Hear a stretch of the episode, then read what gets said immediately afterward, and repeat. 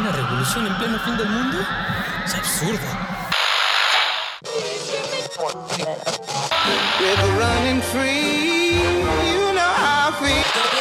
El número de abducides es cada vez mayor. Testigos y familiares afirman que las víctimas sufren todo tipo de torturas. El gobierno se ha negado a los ovnis, las abducciones y se niega a hablar con los familiares de las víctimas. En 14 años han desaparecido más de 71 mil personas. Me parece que es una estrategia de la oposición para desestabilizar el gobierno. Hoy fue un día soleado, el cielo está despejado y no se ven enanitos verdes sobrevolándonos. Son inventos eso de los desaparecidos. Cuando le hacen promesas al inocente.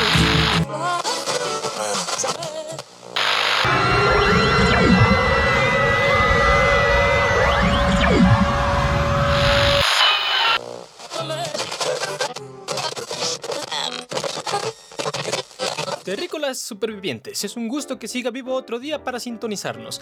Ahora que volvemos a mirar al cielo con miedo, escuchar se convierte en un escape. Estamos muy felices de que nos acompañen a sus locutores favoritos, o quizás los únicos, martes y jueves. De lo que no estamos tan felices es de la posible invasión alienígena que el día de hoy da tema a este programa. Marcianos, venusianos, chilangos, Pinches chilangos, lo yo lo sabía, te dije, ¿sí o no te dije? O esta es la explicación aparente a los últimos sucesos. Miles de desapariciones se perpetúan en nuestras calles. Por supuesto, nada tiene que ver con los problemas previos al fin del mundo. Según los reportes de las autoridades, la delincuencia de hecho va a la baja.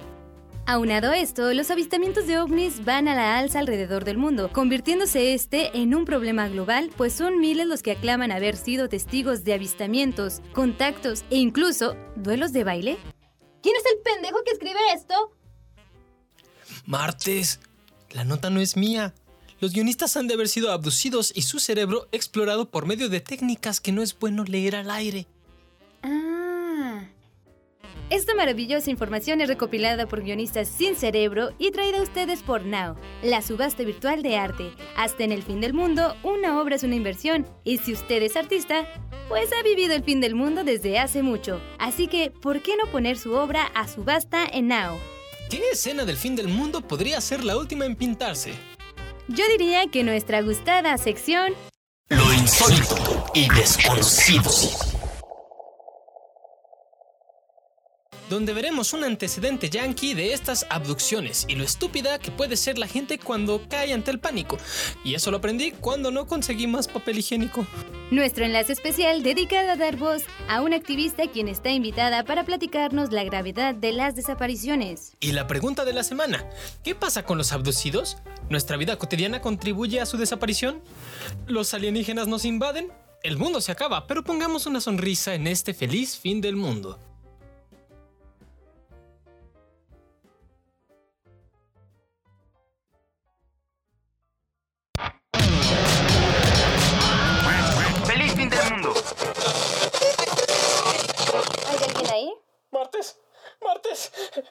¿Es el final?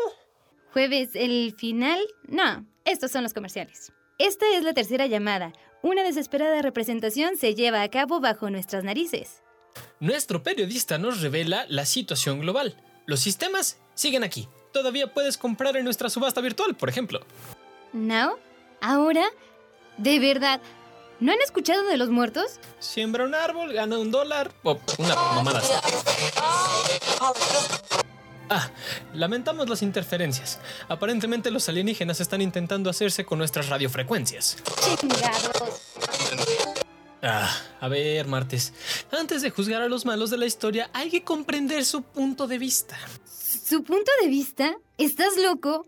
Poquito, pero solo defiendo el encontrar el punto intermedio y no dejarse llevar por los prejuicios antes de señalar sin sentido. Si yo estuviera invadiendo otro planeta, también usaría sus señales de radio. Tienes que ser un poco más empática. Están desapareciendo personas. No hay manera de justificar eso, tampoco de decir que está bien. Por favor, Martes. Tú no sabes qué los orilló a eso. Orillados nada, atacan a diestra y siniestra. No sabemos qué pasa con los desaparecidos. Nada, en serio, nada justifica lo que está sucediendo. Eso desde tu perspectiva privilegiada. No sabes por lo que pasaron los alienígenas para tener que recurrir a abducir personas. Es fácil decirlo para ti porque no te has visto afectado por las desapariciones. Y para ti es fácil acusarlos porque no te has visto en la necesidad. No sabía que existía la necesidad de la abducción. Pues seguro que los alienígenas tienen sus razones. Vamos a ver algunos números. En promedio hay 5 desapariciones al día, número que ha subido. Esto ha sumado desde 1964 más de 73 mil personas que no han vuelto jamás. Esto es un problema de la modernidad, provocado por la lucha de clases sociales auspiciado por el sistema económico. Me parece más bien la maldad innata de los alienados, digo alienígenas. Dejemos de discutir y vayamos a nuestra sección Lo insólito y desconocido. Para ilustrarnos mejor de lo acontecido. Pues ya que.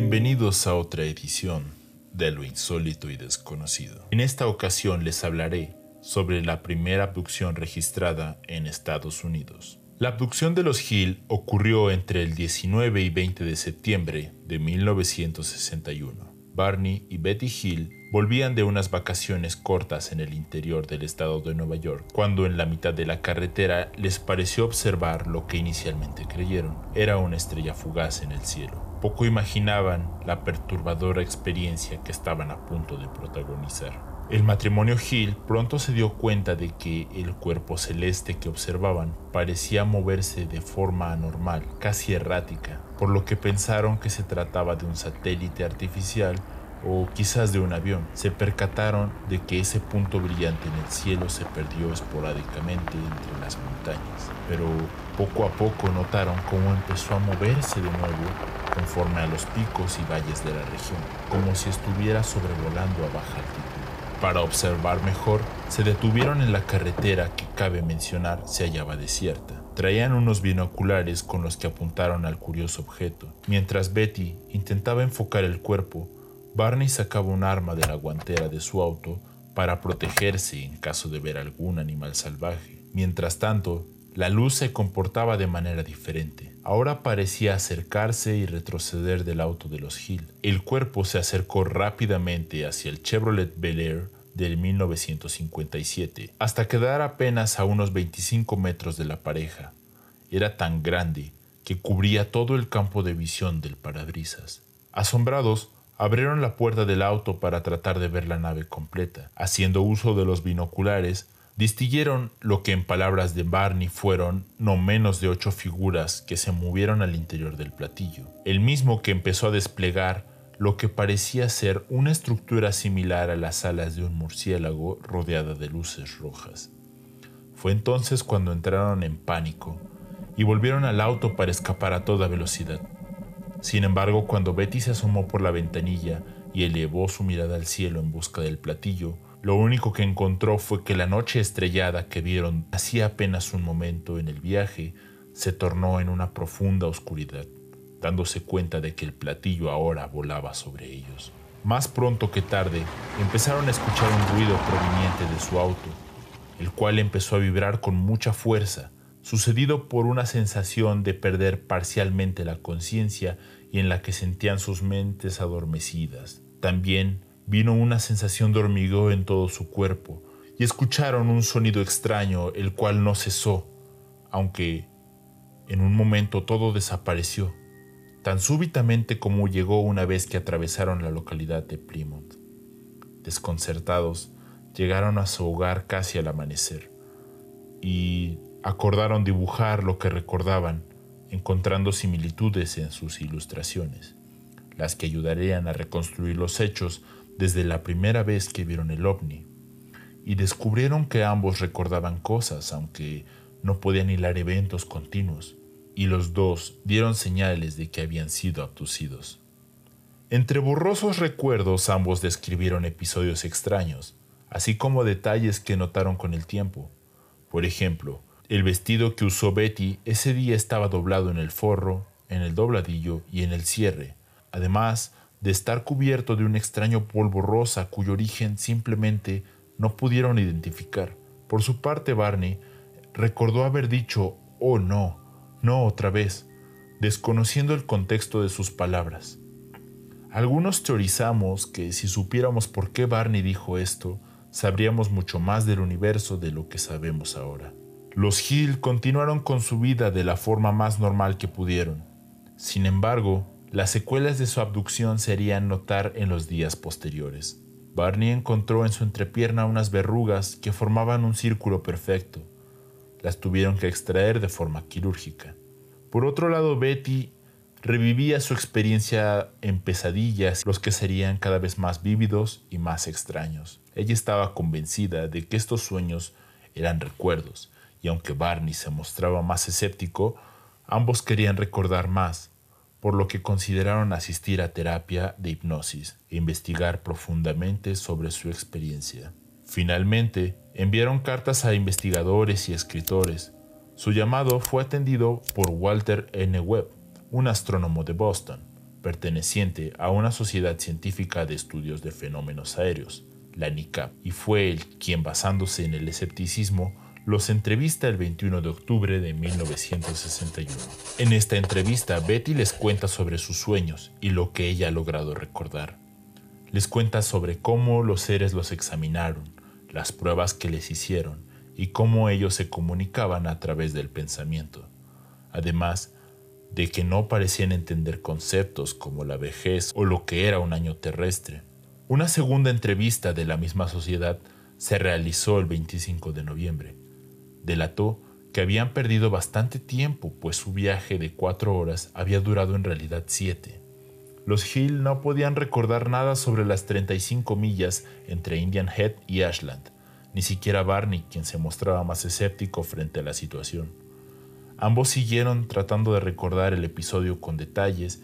Unos años más tarde, después de hacer pública la historia a principios del 64, finalmente pudieron ser hipnotizados por el doctor Benjamin Simon, un psiquiatra de Boston, que accedió a ayudarlos. En las sesiones de hipnosis, Betty recordó además de sus pesadillas lo que describió como un mapa estelar. Por su parte, Barney tuvo sesiones emocionales cargadas de ira, angustia, episodios de enojo y llanto histérico. Bajo hipnosis, los dos describieron a los seres de manera diferente a como los había descrito Betty en sus pesadillas.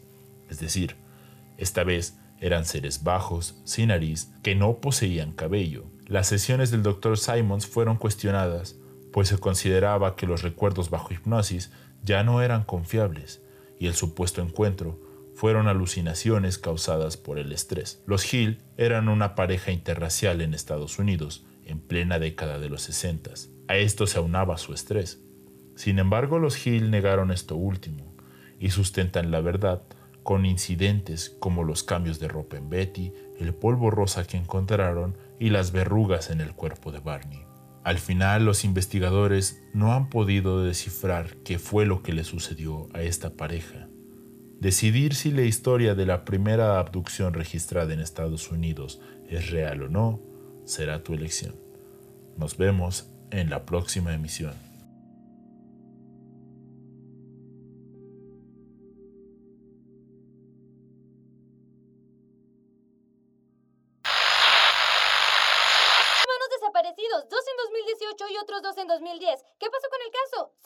Justicia? Bueno, ya. 5.184 en los últimos dos años. Sin justicia. Está bien, está bien. 43 personas cumplen 6 años de haber desaparecido. Pero es que estaba Peña Nieto y ese güey está bien pendejo. Ay. ¿Sin justicia? ¿Por qué las abducciones no paran, jueves? ¿Cómo puedes justificarlos, chingado? Regresamos a su programación no tan habitual. Aquí nuestro locutor tiene una declaración que hacer. Ah, ¿eh? eh sí. Ah, los alienígenas son malos porque abducen personas y el número de sustracciones solo aumenta y martes me da miedo. Así está mejor. Eh, eh, en otras noticias, el fin del mundo es aplazado. ¿Aplazado? Sí, una catástrofe interplanetaria y la presencia de vida en Venus abre de nuevo el mercado a la explotación. Más explotación de recursos naturales de forma irresponsable. ¿Otras noticias? Esto es el tiempo.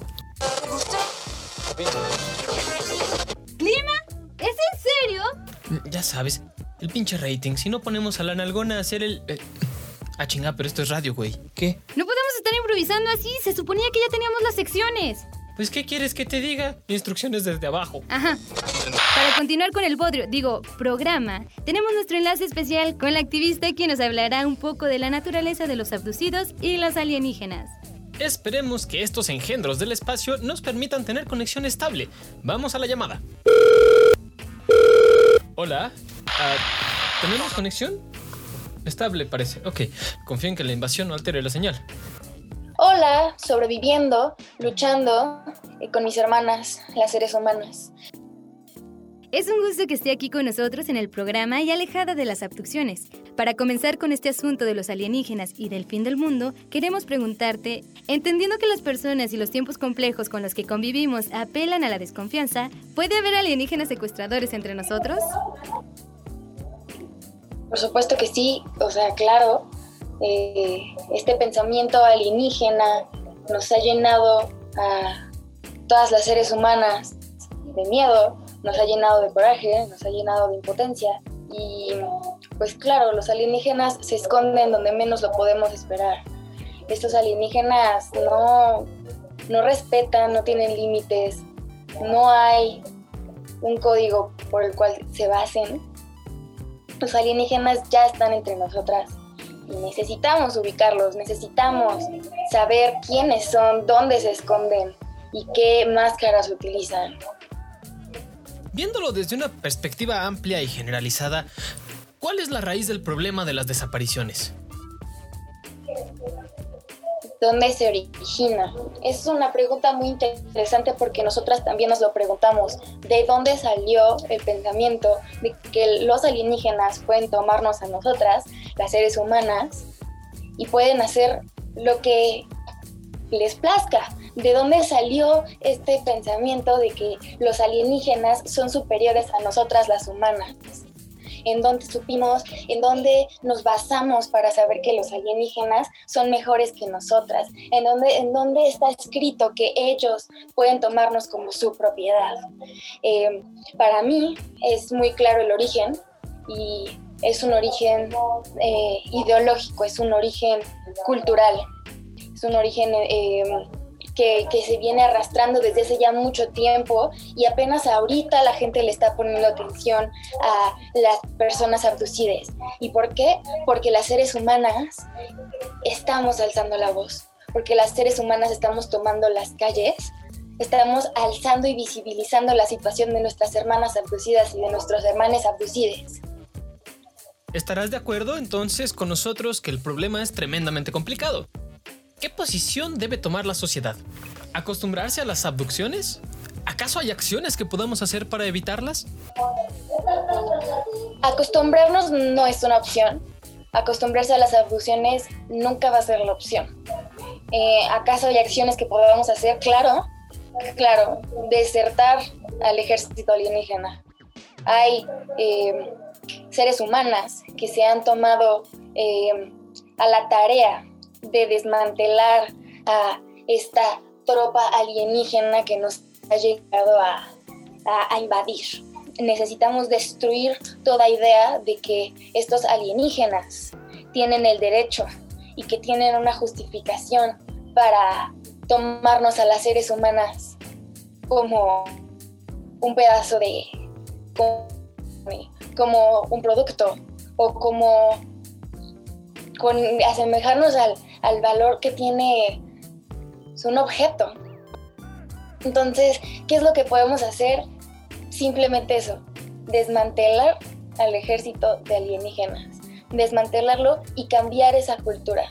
Al, eh, centrarnos en, en los alienígenas, al justificarles sus abducciones, únicamente apoyamos a que sigan habiendo y apoyamos a que las seres humanas vivamos y continuemos eh, con este régimen eh, alienígena. Jueves piensa que es una cuestión de circunstancias y de ser obligado por las situaciones. ¿Crees tú que los alienígenas son seres para tener compasión o deben ser señalados y condenados puesto a sus abominables actos? Sí es cuestión de circunstancias, porque si hay alienígenas que han nacido y han sido educados para actuar únicamente de manera alienígena. Y sorpresa, están viviendo en el planeta Tierra.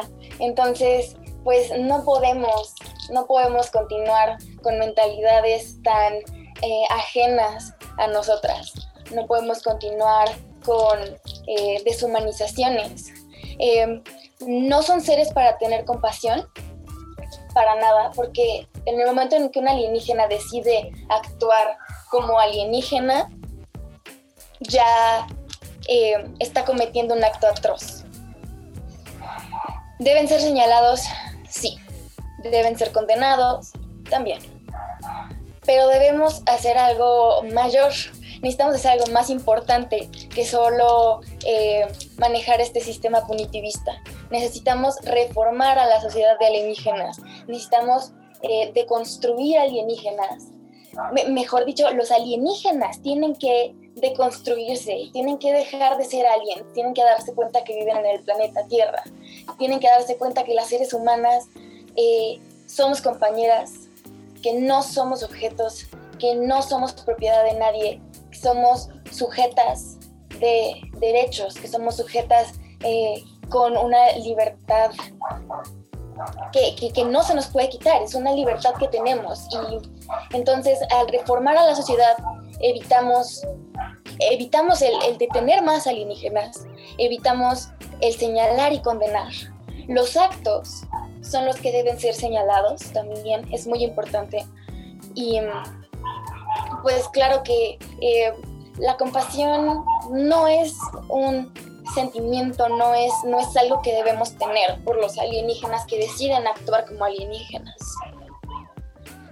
Hermanas, seres humanas, estamos unidas, eh, aquí estamos, somos manada, eh, no están solas, acércate con, con, tu ser humana de confianza, eh, haz red de apoyo, habla con tus amigas y juntas vamos a poder exterminar a los alienígenas.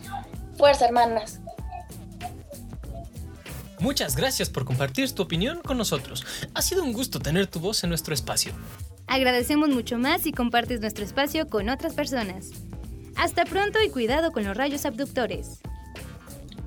Hasta luego.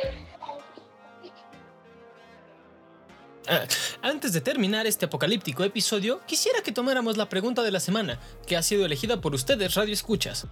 ¿Qué pasa con los abducidos? ¿Nuestra vida cotidiana contribuye a su desaparición? Al fin llegamos a un punto interesante en tanto sin sentido. Quiero empezar con algo que pasa con los abducidos. Pues lo que pasa es que desaparecen para siempre o al menos casi la mitad de ellos. En este maravilloso, hermoso y megadiverso país tercermundista, por lo menos el 42% de los desaparecidos no vuelven a verse jamás. ¿Jamás de los jamases?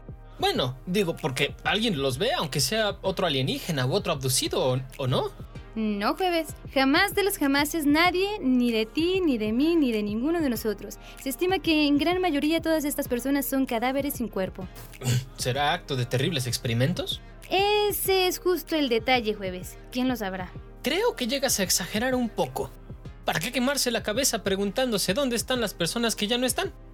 Yo digo que lo mejor que podemos hacer es pensar que se fueron de vacaciones con los aliens. Ya sabes, seguir un poquito con nuestras vidas. Es que no se puede estar más en desacuerdo contigo. A veces ya solo se busca la paz mental de los que sobreviven a las abducciones o los que sufren el daño colateral, pero es una utopía que pienses que va a ser tan fácil. A ver, primero, sí se puede estar más en desacuerdo conmigo. Pregúntale a todos mis ex. Segundo, tampoco se trata de acusarme tan fuertemente. Solo pienso que al mundo le falta un poco más de paz y solo se va a conseguir si se busca desde uno mismo sin importar lo que pase alrededor. Pues intenta conseguir esa paz cuando lo que pasa alrededor sea el maldito fin del mundo. No te preocupes, ya me estoy entrenando en eso. Qué irónico que sea tu opinión la que nos lleva a la siguiente pregunta. ¿Nuestra vida cotidiana sí está relacionada a las abducciones alienígenas?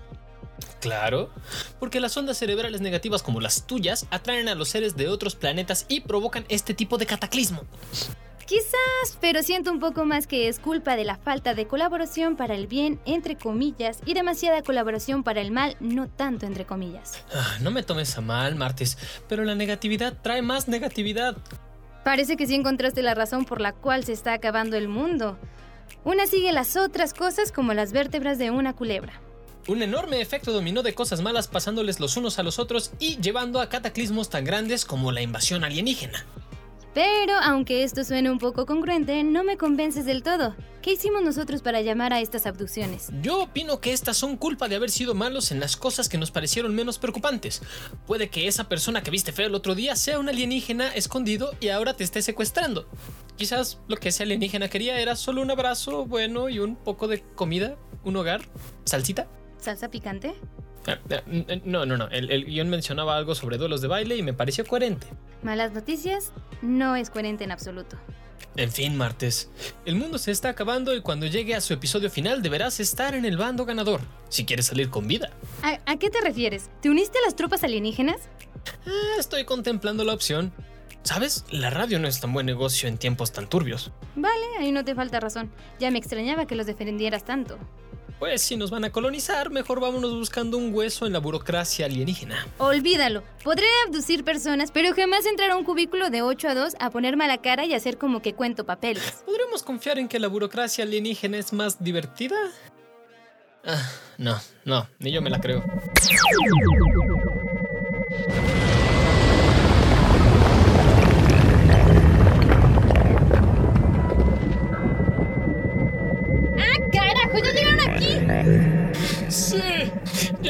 Llévenme con su líder. ¿Qué mierda haces? No, no, no sé, no se forma la idea. ¿Dónde está